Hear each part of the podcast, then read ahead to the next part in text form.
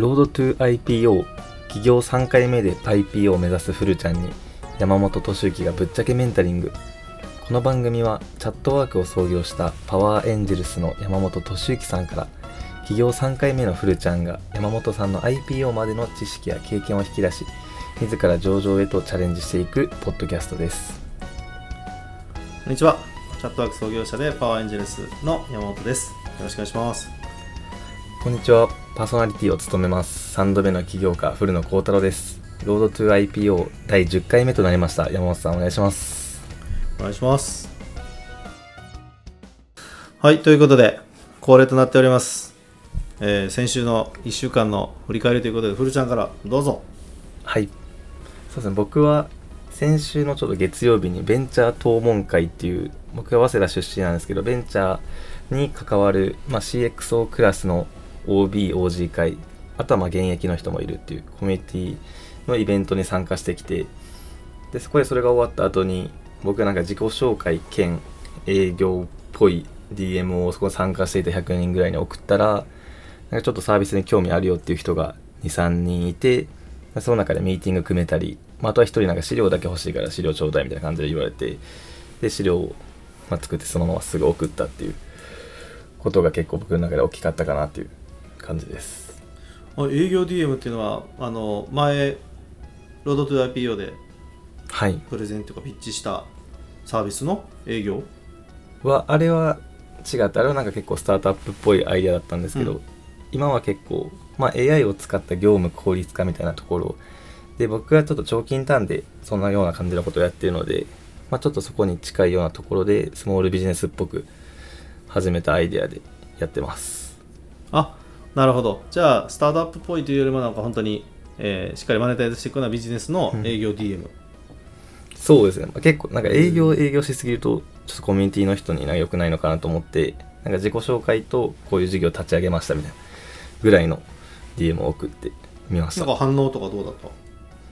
はそうですね、まあ、反応的には結構、まあ、自己紹介っぽいっていうのもあっておおいいじゃんいいじゃん頑張ってっていう応援してくれる人が大半だったんですけど、まあ、本当に数人程度であ興味あるからちょっと面談というか、まあ、ちょっとお話しさせてよとかいう声とか、まあ、資料請求の声とかをいただいたっていう感じです。まあそうやね。特にそのね自分の出身の、まあ、後輩ってなったらね最初の入り口のハードルが低いからいいよね、そうですね。結構優しい声かけが多かったので嬉しかったです僕も。うん、うんうんうん。いやぜひちょっとそれはまた進捗聞かせてもらいたいですね。はい。ありがとうございます、逆に山本さんは先週どんな1週間でしたか？そうですね選手もいろいろありましたけど、まあ、一つはい。ピックアップするとしたら、うんあのまあシリコンバレー時代にあの仲良かった弁護士、えー僕はモヒカン弁護士って呼んでる弁護士で、はい。えー髪型がモヒカンなんだけど、まあ、ちょっと最近ちょっと薄くなってきてモヒカン度合いが減ってきているので、モヒカン弁護士っていうのがよくなくなってきたかもしれないんですけどあのすごいバリバリの弁護士であのおニューヨークとまあ言ったかなこれ。ニューヨークとかテキサスとかハワイとかでね。あフルちゃんにも紹介したね弁そう護士です。僕30分間ほど Zoom させていただいていろいろ教えてもらいましたその弁護士が今日本に来てたんでご飯食べましょうよっつってでご飯食べに行くことになってででランチかな？ランチ行ってであとはその投資先で US を思いっきり攻めようとしている会社があるんでそこのはい。CEO と COO ちょっと行きませんかって言って、えーまあなんかこうランチしながらめちゃくちゃこのアメリカトークみたいな感じはい。やってきて、うん、なんか懐かしいなみたいな感じで思いつつ僕もね、はい。5年ぐらい今日本にいるからあこんな感じこんな感じみたいな感じで思いつつやっぱり今テキサスがめちゃくちゃ来てるって言ってもうシリコンバレーはもう今もだいぶねちょっと落ち目って言ったらおかしいけど僕やっぱ僕がいた時が一番あのいい時期だったっていう僕もすごいいい時期にいたなって思ってたけど、はい。まさにそんな感じらしくてサンフランシスコはやっぱりもう本当にホームレスになね巣窟というか占拠されててみたいな感じでめちゃくちゃ言われてて。で、はい。もうアメリカ本土にいるのが危険すぎるからもうハワイに移住したって言ってて。へいやえまあね本当だからでもそれでもやっぱアメリカはすごい面白いところもあってホットだと思うけど、ね、安心して住めない状況ってね日本だと考えられないっていうか、うん。日本だったら夜結構都心の方行ってもなんかまあちょっとやんやんちゃな人いるなぐらいで全然こう、なんかそれによってこうなんかされるかちょっとされる気しないけどアメリカ行ったら本当にもうなんか命の危険を感じるから、うん、はいはい。アメリカには将来絶対もう一回戻って住みたいなとは思わないけどビジネスとしてはなんかやっぱりそういう意味では刺激的な場所だけどみたいな感じ。でやっぱ相変わらずそう思いましたね。ううんんなるほどです確かに。シリコンバレー僕の周りも行く人多いんですけどやっぱり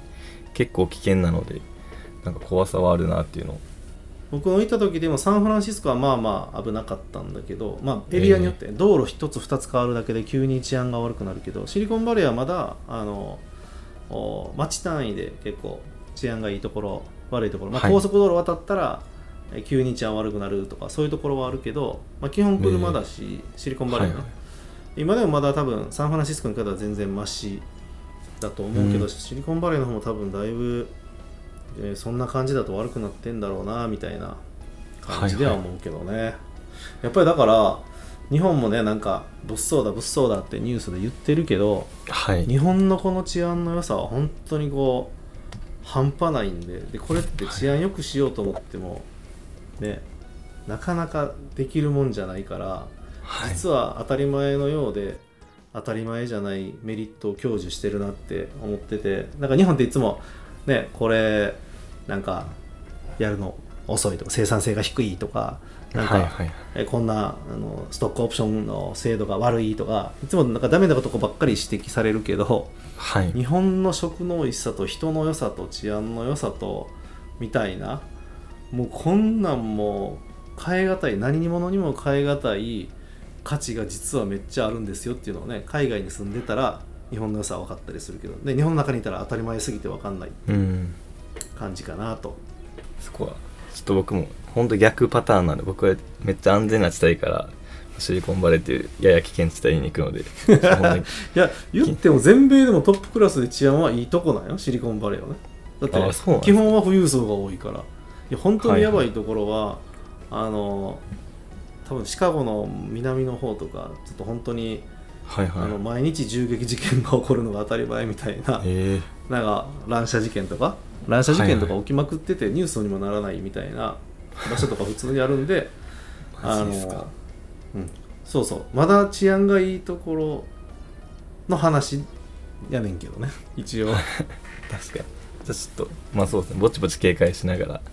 はい、ちょっといろいろ観光とかまあいろんな人まあ、のビビりすぎても仕方がないんで、うん、そうですね。あの若いうちはいろいろねいろんな刺激もあった方がいいと思うんではい。命だけは守りながらがいいとそうで思います。す。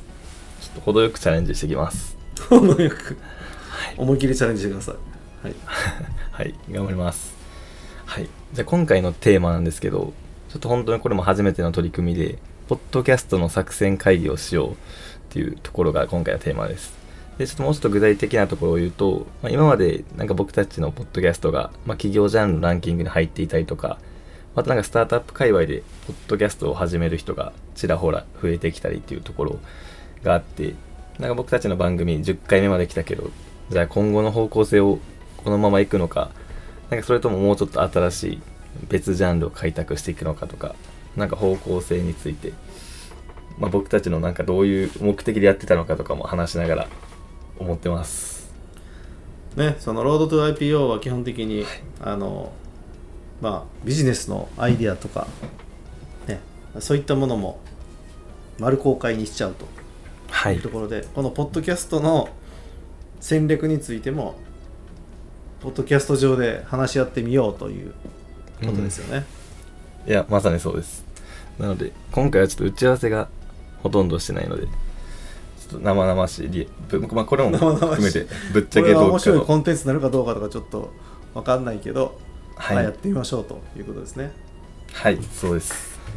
じゃあまずはい。まあもともとポッドキャストフルちゃんがねやりたいっていうところで声かけてきてくれてみたいなところで、まあフルちゃんの目的みたいなところをちょっと振り返りつつ僕もだから声かけられて最初はどうしようかなと思ったけど、まあ、やってもいいかなって思ったりしたわけなんで僕もこれやこういうメリットがあるかもなっていうところも話していけたらいいかなと思うんですけど、はい。うん、そうですね。僕の目的のところで言うとまあ多分一番初めにあったのはなんかそもそも山本さんと一緒に何かをしたいなっていうのがあって、まあ、その理由としてはもともと山本さんがなんか本を書いていたり発信活動をしているのをずっと見ていてなんかギブの精神がすごくてなんか僕も近くでいろいろ学べたらいいなって起業家としていろいろ学びたいなと思ってなんかそういうまあ若干隙を探していたみたいなところがあって あ好き。そうですね、うん。あこれポッドキャストいけそうだなっていうので山本さんになんか提案しに行ったっていうのがきっかけ的なところだったんですけどまあそうですね。でもともとのなんかメリットみたいなところで考えていたのはやっぱりある程度ポッドキャストをすることによって、まあ、ちょっとブランディングって言ったら少し大げさかもしれないですけど、まあ、ある程度やっぱり自分がしっかりしている人間であるっていうところがなんとなく分かりやすく伝わるかなと思っていて、まあ、実際にそれをきっかけにまあいろいろ声かけていただくことであったり、まあ、なんかみ面談していいよみたいな感じでちょっと、まあ、僕があんまり手に届きにくそうな人にも面談することができたりしたのでなんかそういう意味では結果も出てて結構良かったのかなと思ってます。おお、い、いやん。そうですね。なるほど。はい僕はまあ声かけられてポッドキャストかと。でももちろんねあの流行ってるのも知ってるし若い人が聞くんかなみたいな。で僕はやっぱりその挑戦したいと思ってる起業家にまあ自分自身が経験したこととかをいかにその同じねわざあのいろんな失敗しながら乗り越えていくのは大切だけども、はい。わざわざしなくていい失敗はしなくていいと思ってるんであのおでもまあ日本の場合だとみんな大体上場をするんで上場社長になると忙しくなって、えー後輩起業家とかにしっかり、えー指導するみたいなアドバイスするみたいなことってなかなか時間取れないので、まあ、僕は弟に譲ったからそういうところの役割に担わないといけないかなっていうところから、うん。まあ若者のき若手起業家が、えー届きやすい場所ってどこかなと思ったって思ってたけど、まあ、それがポッドキャストかと思ったけどまあでも古ちゃんが結構頑張って編集とかもやってくれるっていうんで、はい。じゃあやってみようかみたいな感じですね。うん、なるほどです。確かに。そうですね、まあ僕も今なんか一個言い忘れたんですけどあとなんか山本さんのな思想を広めたいって言ったらちょっと大げさですけどなんかそういうところもあって山本さんがもともと YouTube 戦略チャンネルをやられてて、うんなんかそれを僕がずっと結構前更新だった。3年前ぐらいに更新したやつをずっと今でも見てたのでなんかそれをちょっと現代風にアレンジしたいというかなんかみんなに伝えたいなみたいなのはなんとなくあって。で、まあ、それを実際自分が聞き出せるっていうポジションでなんかできるのはなんかポッドキャストやりたいなと思った理由の一つだなっていうのは思いましたなるほど今。はい。うん、なんか本当でもあのこうねめっちゃ僕も10 20年ぐらい経営してきて20年以上かな、経営してきてるから。なんかもうこうやったらうまくいくっていう、まあ、自分の強みと、まあ、市場の環境とでこういうビジネスモデルとかこういう人みたいな、もうなんかだいぶこうやってきてたら勝ちパターンがこう見えるっていうか。へえ、うん、いやだからどの時代に生まれても、はい。うんまあ、どのビジネスでもうまくいくかどうかっていうのはちょっと僕リアルのビジネスが得意じゃなかったりとか、あのお労働集約型のビジネスとかは無理だったりとかするんで、はい。どの時代でもちょっと語弊があるかもしれないけどなんか本当勝ちパターン。自分がこういうパターンだったら勝てるっていうそのパターンが見えたらうん。本当にどの時代でも勝てるなっていうのがあるんでそういうのをなんかうまいこと本質的になんか伝えれたらいいなとか思ったりしてるけどねおおなるほどです。うん。確かに。でも確かにでもポッドキャストがやっぱ結構適してるのかなと思ってて。なんかちょっと、うん。まあ、この戦略会議の一応背景として一つあったのが、うんなんか TikTok を始めるんがいいんじゃないかみたいな話も出てて、うんうんでもなんか今のところで言うとしっかり本質を伝えるっていう点ではやっぱ最終的にはポッドキャストでその長く話して本質がどういうものかを伝えるみたいな。うん形態がいいのかなと思ったんですけどどうですかね？いやあの入り口としてはね TikTok 入り口っていうのははい。いいんじゃないですか？ああなるほど。うん。そうですね。しかも TikTok 僕が結構何回か今まで運用経験あってうん。で大体0から4000フォロワーぐらいまでとか0から3000フォロワーぐらいまでっていうのを2回ぐらいへ立ち上げから運用までやってるんでなんかそこはうまく絡められそうだなっていうのを最近ちょっと思ってたんですよ。それちなみにどんなジャンル系とかのチャンネル？そうジャンルに関しては0から4000の方がチャット GPT を活用した、まあ、実際の具体例みたいなユースケースを分かりやすく伝えるっていうところ。うんうん。も大体まあ1ヶ月で4000円ぐらいまで伸ばしたのとあともう1個はまあ古着。もともと僕スタートアップで古着の授業やってたのでその時にど,、まあ、どういう古着があるかっていうのを紹介するチャンネル。で、まあ、大体2500人ぐらいまで伸ばしたっていうことがあります。なるほど。はい。うんうんうんうん。ロードトゥ IPO ポッドキャスト TikTok に。まあ音声のみをのチャンネルをねどういうふうに TikTok にするか。そうですね。確かにそこはちょっと難しいんですけど、まあ、もしかしたらこういう Zoom、まあ、今 Zoom で話してるんですけどこのなんか Zoom の様子をちょっと載せて 見るみたいなのも、まあ、TikTok のみそういうのやってみるみたいなのもちょっとありなのかなっていう。この男2人の TikTok 見てくれるもんかね？どうなんだろうね？確かに。でも意外に TikTok はうん。見てくれるイメージがあって、なんか僕も昔は結構なんか女の子が踊ってるイメージだったんですけどうん。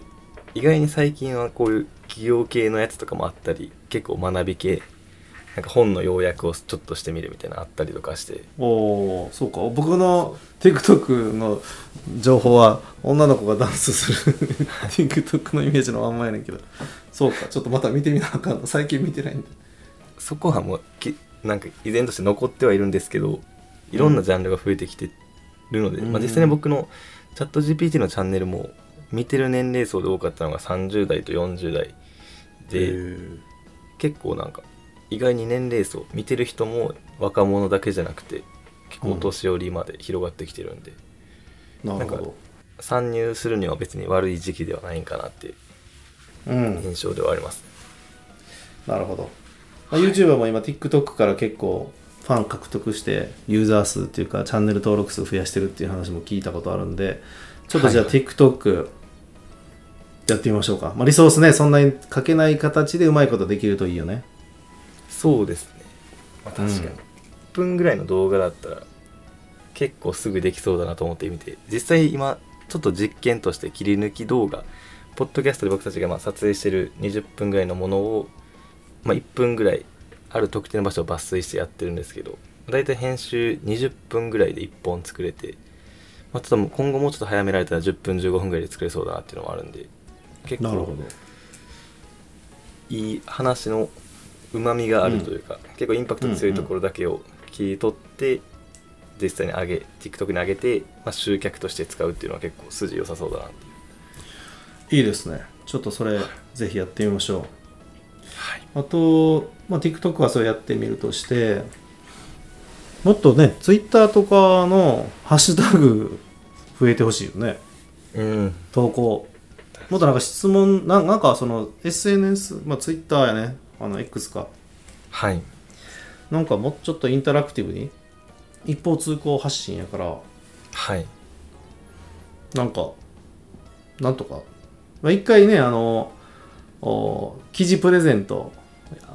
リツイートはいはい。で記事プレゼントってやったら、それは結構ね反響があったけどそういう感じ？そうですね。記事プレゼントに関してはめちゃくちゃ良かったなと思っていて今でもす多分1週間前ぐらいにもう記事プレゼントの DM が数件来たりして結構なんか継続的に記事が欲しいっていう人が来てくれてますもっとなんかなんかプレゼントしようか。そうですね確かに。ただなんかインタラクティブなのは確かにまあどうしたらいいかあんま活路が分かってなくて。インタラクティブなんかあの YouTube ね僕も積極的にやってた時とかはその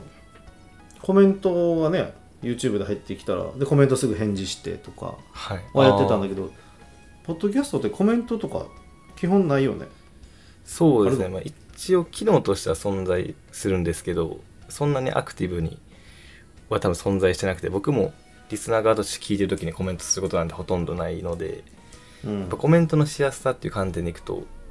結構低いのであんまりインタラクティブになりにくい、うんなんかポッドキャストをもっとインタラクティブにしたいな。そうですね。逆に TikTok とかに上げると TikTok とかめっちゃコメントとかいいねとか活発に行われてるんでなんかそこはアクティブにインタラクティブになりそうだなっていう。のはあります。TikTok でキャッチーなとこを1分間切り抜いて、はい。コメントとかでインタラクティブにしながら本編はこちらみたいな。そうですね。まさにまさにそうです。OK それはいいね。もっと Twitter でなんかできへんかな。確かに。まあ今一個ふと思ったのは実際に Twitter で発信してもらうんじゃなくて、なんか質問箱みたいな形で僕の DM もしくは僕のツイートに対してなんかこういう内容話してほしいとかのリプにするうんなんですかね、返信で送ってもらうとかだったらまだハードルは下がるのかなとは思いましたね。実際ツイートするのは結構なかなか億劫だけど、まあ、返信ぐらいだったらちょっとは気軽になるのかなっていうまあ、結構なプレゼントやったら頑張って RT するけどもはい。普通のあれだったらリプライぐらいだったらリプライってタイムラインに流れないんだもんね、きっと自分の。そうですね。あんまり多分流れないと思います、なるほど。そういう感じに。ロードトゥ IPO のツイッターアカウントを作った方がいいかな。ああ確かに。いらんかそれもどうでですかね。もまた分散散するよね。はいはい分散するよあー確かに。えももう一つの僕の目的としてはフルちゃんをうんあのこう前に押し出すっていうのが一つ目的としてあるけど、フルちゃんアカウントがにやるのがいいな。集約するのがいいな。なるほどです。僕も確かにポッドキャスト始めてから多分100人ぐらいフォロワー増えた気がします。最初始めた時170人やったっけ？あそうそうです。今多分200、まあ、300弱ぐらいいるので。おお、100人おすごいやん。まあ、ちょいを増えまあ、てます、2倍とはいまではいかないけども1.78倍ぐらいまで来てるもんそうねいいよいいよそこはなんか嬉しいです、あとやっぱ話しかけてもらえる機会が増えましたね。へあ知ってます。話しかけられんの？あそうですね。なんか学あそのなんか道端とかじゃないですけど学生イベントとかに うん。行った時に、なんかなんかやっぱこのこれって権威性がでかいなと思っていて多分実際に聞いてくれてるかどうかは分かんないですけど、あポッドキャストやってる人やっていうので話しかけてくれるのも増えました。いこんなまだ10本目で話しかけられんの？やそうですね。やっぱりなんですかね、まあ、あと山本さんとやってるっていうのもでかい気がしますね。なんかみんなにすごいなみたいな。どうやって山本さんとポッドキャストやることになったみたいな聞かれることはめっちゃ多いですね。めっちゃ多いはい。めっちゃってことは1回2回じゃないぐらい。ああそれはめっちゃあります。大体イベントに行ったら2回ぐらい声かけられます。行くたびに。それちょっとすごい効果やん。そうですね。ちょっとあのツイッターの投稿ないなとかなんかそれだけ見てて一方通行ででコメントとかもないから。はい。ななんかこれやっててこのままでいいんかなって思ってたけどそれだけでもすごい効果やな。そうですねなのでそこはかなりなんか変わったポッドキャストやってよかったなと思うところの1個ですね。なるほど。はい。それは良かったな。OK じゃあちょっと時間も近づいてきてますからまあ、はい。TikTok やってみるで、えーコメント X へのリプライでのコメントを促すようなとかもしくはまあプレゼントで RT みたいなこともはい。強化していく、もう一個ぐらい最後なんか出たらいいけどな確かに。なんかありますか？もう僕出ないです多分。えいや他のポッドキャストはどうやって伸びてんだろうね。ああ確かに。まあ、YouTube だったらコラボ動画とかなんだろうけど、ポッドキャストコラボとかあんのかな？コラボ音声とかあんのかな？はあんまりないです。まあでもゲスト呼ぶパターンはありますけど別にそのうんゲストの人がはねやらないっていう方向で当初ね決めたからなんかそこ変えると根本変わっちゃいそうなんでロードトゥ IPO じゃなくなっちゃうっていうことなんで、確かに。そうです、まあここの2人ともう1人ゲスト呼んでフルちゃんどうしたらいいですかねとかはそんなんはロードトゥ IPO としては一応つながるんかな。あそれめっちゃいいかもしれないです。なんか僕ゲストで、まあ、それこそ山本さんのエンジェル投資家つながりの方とかを呼んでいただいてゲストと共にフルちゃんをボコボコボコにするみたいな。じゃあボコボコにする。はい。それええかもしれんな。そう。それええかもしれんなとかっつって、うん。僕なのでなんていうんですかね。叩きやすいというか、まあ、そういうコンセプトで なんかしっかり。いなんか大人2アイデ人が大学生ボコボコにしてる番組とかっつってはい。大丈夫ってならへんかなああ確かに。あそういうの僕のかわし方と戦い方でうん。ちょっとなんとかなるかなっていう。あんまり食らってない風というか、まあ、そんな僕モノードメンタル強い方なのでしっかり受け答えしたらなんか。それこそモヒカン弁護士の吉田さんとかめちゃくちゃいいけどね。ああのめちゃくちゃパンチあるもん。ダメだよそんなことやってちゃ。何やってんだよ。アメリカ来なよ。みたいな感じ。やからね。僕も結構ボボコボコにされました。1対1のメンタリングで。そうですね。いやめっちゃありがたい意味での。いやなんかもっと頑張れよみたいな。全然足らんみたいな。励ましのお言葉をいただきました。そういうユニークな人を読んでもいいけどね。確かに。ちょっとなんか過激にしてみるというかある程度関係性ができてるからこそできる企画もちょっとやってみたいなと思いました。なるほど。はいちょっとじゃあ考えてみるわ。ですね。フルちゃんをボコってくれる人。そうですね。ちょっともう それはめっちゃいい気がします。OK う。じゃあコンセプトゲストやけどゲストにフィーチャーするんじゃなくてゲストがフルちゃんをボコるっていう企画っていうことだねあ、はい。いいやん。なんかいいの出てきた。ちょっとそれ考え考えましょう、はい。まあ足元はちょっと TikTok の方はまあ絶対やるっていうところではい。進めていこうと思います。じゃあ作戦会議このぐらいにしますか。はい。じゃあこれで作戦会議終了とします、ロードトゥ IPO 企業3回目で IPO を目指すふるちゃんに山本敏之がぶっちゃけメンタリング。ここまでお聞きいただきありがとうございます。番組への感想は「ハッシュタグ Road to IPO」でツイートいただけると嬉しいですロードトゥ IPO に関してご意見ある方は概要欄にフルノの X のリンクがございますのでそちらからご連絡お願いいたします。それではまた来週。